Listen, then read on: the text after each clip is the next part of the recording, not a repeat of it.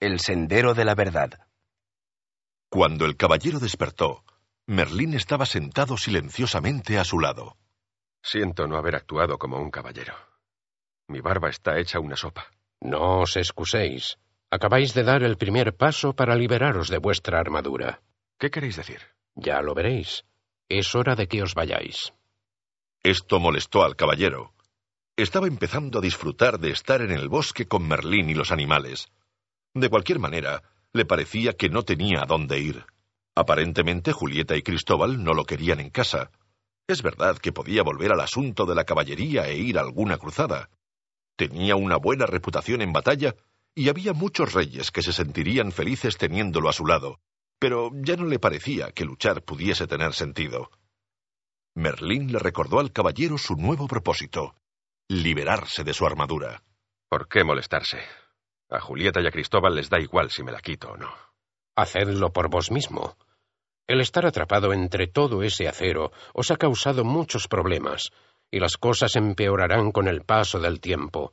Incluso podríais morir a causa de una neumonía por culpa de una barba empapada. Supongo que sí. Mi barba se ha convertido en un fastidio. Estoy cansado de cargar con ella, y estoy harto de comer papillas. Ahora que lo pienso, ni siquiera me puedo rascar la espalda cuando me pica. ¿Y cuándo fue la última vez que sentisteis el calor de un beso? ¿Olisteis la fragancia de una flor? ¿O escuchasteis una hermosa melodía sin que vuestra armadura se interpusiera entre vosotros? Ya ni me acuerdo. Tenéis razón, Merlín. Tengo que liberarme de esta armadura por mí mismo. No podéis continuar viviendo y pensando como lo habéis hecho hasta ahora. Fue así como os quedasteis atrapado en ese montón de acero al principio. Pero, ¿cómo puedo cambiar todo eso? No es tan difícil como parece. Este es el sendero que seguisteis para llegar a estos bosques. Yo no seguí ningún sendero. Estuve perdido durante meses. La gente no suele percibir el sendero por el que transita. ¿Queréis decir que el sendero estaba ahí, pero yo no lo podía ver? Sí, y podéis regresar por él mismo si así lo deseáis, pero conduce a la deshonestidad, la avaricia, el odio, los celos, el miedo y la ignorancia. ¿Estáis diciendo que yo soy todo eso? En algunos momentos sois alguna cosa de esas. El mago señaló hacia otro sendero. Era más estrecho que el primero y muy empinado. Parece una escalada difícil. Ese es el sendero de la verdad. Se vuelve más empinado a medida que se acerca a la cima de una lejana montaña. El caballero contempló el empinado camino sin entusiasmo. No estoy seguro de que valga la pena. ¿Qué conseguiré cuando llegue a la cima? Se trata de lo que no tendréis. Vuestra armadura. El caballero reflexionó sobre esto. Si regresaba por el camino por el que había venido, no tendría esperanzas de liberarse de su armadura, y probablemente moriría de soledad y fatiga. La única manera de quitarse la armadura era, por lo visto, seguir el sendero de la verdad, aunque pudiese en tal caso morir intentando trepar hacia la empinada montaña. El caballero observó el difícil sendero que tenía delante. Luego miró hacia abajo y contempló el acero que cubría su cuerpo. Está bien. Probaré el sendero de la verdad. Merlín asintió. Vuestra decisión de transitar un sendero desconocido, teniendo que cargar con una pesada armadura, requiere mucho coraje. El caballero sabía que tenía que comenzar de inmediato, porque si no, podría cambiar de opinión. Iré a buscar a mi fiel caballo. Ah, no. El camino tiene partes demasiado estrechas como para que un caballo pueda pasar. Tendréis que ir a pie. Horrorizado, el caballero se dejó caer sobre una roca. Creo que prefiero morir por culpa de una barba empapada. No tendréis que viajar solo. Ardilla os acompañará. ¿Qué pretendéis? ¿Que cabalgue sobre una ardilla?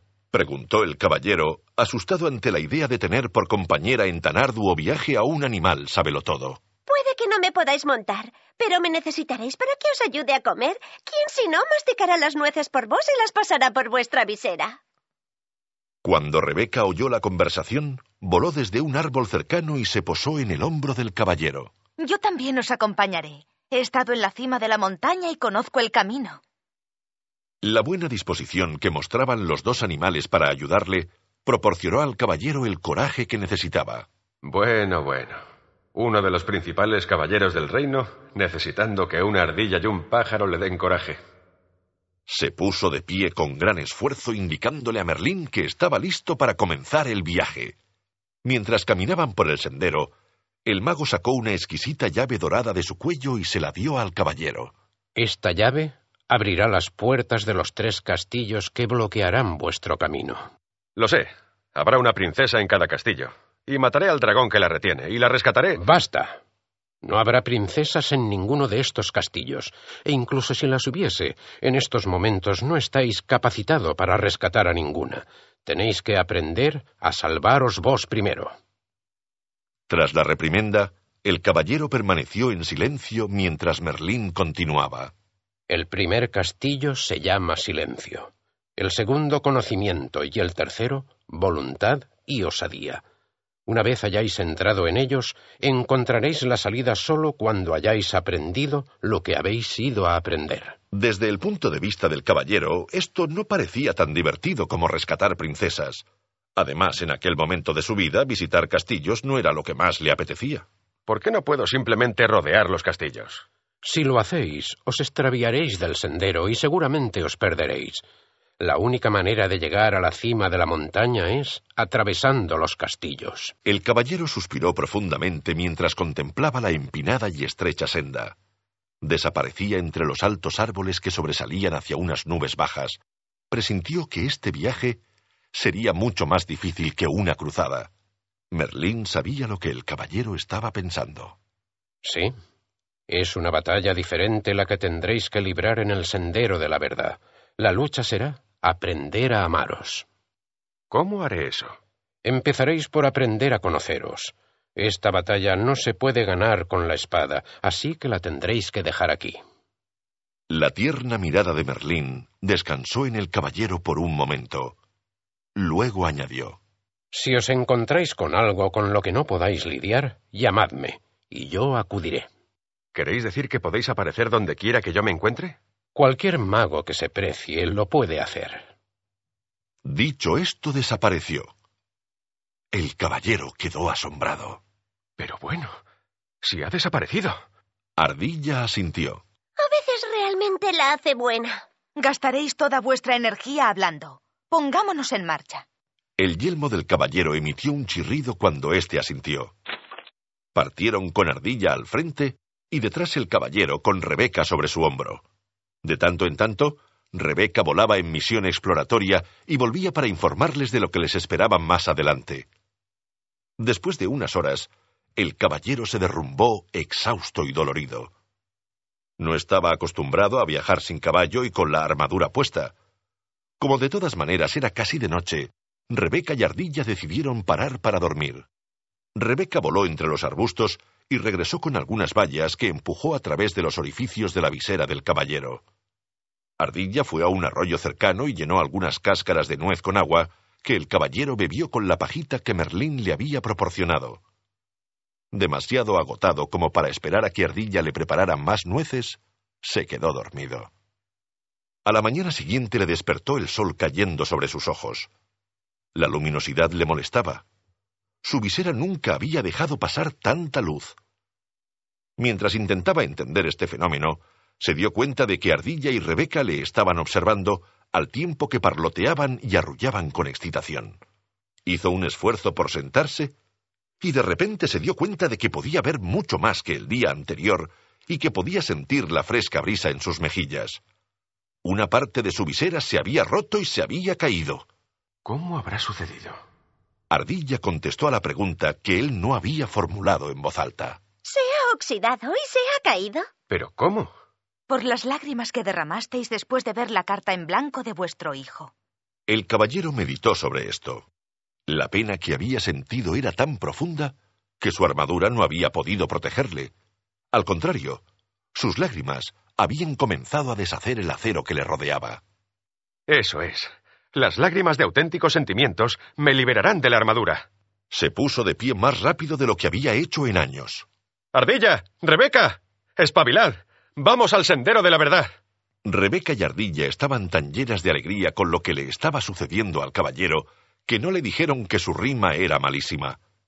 Los tres continuaron la ascensión de la montaña. Era un día muy especial para el caballero. Notó las diminutas partículas iluminadas por el sol que flotaban en el aire, filtrándose a través de las ramas de los árboles. Miró con detenimiento las caras de algunos petirrojos y vio que no eran todas iguales. Le comentó esto a Rebeca, que dio pequeños saltitos arrullando alegremente. Estáis empezando a ver las diferencias en otras formas de vida porque estáis empezando a ver las diferencias en vuestro interior. El caballero intentó comprender qué quería decir Rebeca exactamente. Era demasiado orgulloso para preguntar, pues todavía pensaba que un caballero tenía que ser más listo que una paloma. En ese preciso momento, Ardilla, que había ido a explorar, regresaba alborotada. El castillo del silencio está justo detrás de la próxima subida. Emocionado ante la idea de ver el castillo, el caballero apuró el paso. Llegó a la cima del monte sin aliento. Era verdad. El castillo se veía a lo lejos, bloqueando el sendero por completo. El caballero les confesó a Ardilla y a Rebeca que estaba decepcionado. Había esperado una estructura más elegante. En lugar de eso, el castillo del silencio parecía uno más. Cuando aprendáis a aceptar en lugar de esperar, tendréis menos decepciones. El caballero asintió ante la sabiduría de estas palabras. He pasado casi toda mi vida decepcionándome. Recuerdo que estando en la cuna, pensaba que era el bebé más bonito del mundo. Entonces mi niñera me miró y dijo, Tenéis una cara que solo una madre podría amar. Me sentí decepcionado por ser feo en lugar de hermoso. Y me decepcionó que la niñera fuera tan poco amable. Si realmente os hubierais sentido hermoso, no os hubiera importado lo que ella dijo. No os hubierais sentido decepcionado. Esto tenía sentido para el caballero. Estoy empezando a pensar que los animales son más listos que las personas. El hecho de que podáis decir eso os hace tan listo como nosotros. No creo que todo esto tenga nada que ver con ser listo. Los animales aceptan y los humanos esperan. Nunca oiréis a un conejo decir Espero que el sol salga esta mañana para poder ir al lago a jugar. Si el sol no sale, no le estropeará el día al conejo. Es feliz siendo un conejo. El caballero pensó en esto. No recordaba a ninguna persona que fuera feliz simplemente por ser una persona. Al poco rato llegaron a la puerta del enorme castillo. El caballero cogió la llave dorada de su cuello y la introdujo en la cerradura. Y mientras abría la puerta, Rebeca le dijo Nosotras no iremos contigo. El caballero que estaba empezando a amar y a confiar en los animales se sintió decepcionado porque no le acompañaran. Estaba a punto de decirlo cuando se dio cuenta. Estaba esperando otra vez. Los animales sabían que el caballero dudaba entre entrar o no en el castillo. Os podemos mostrar la puerta, pero tendréis que entrar solo. Al alejarse volando, Rebeca le llamó alegremente. Nos encontraremos al otro lado.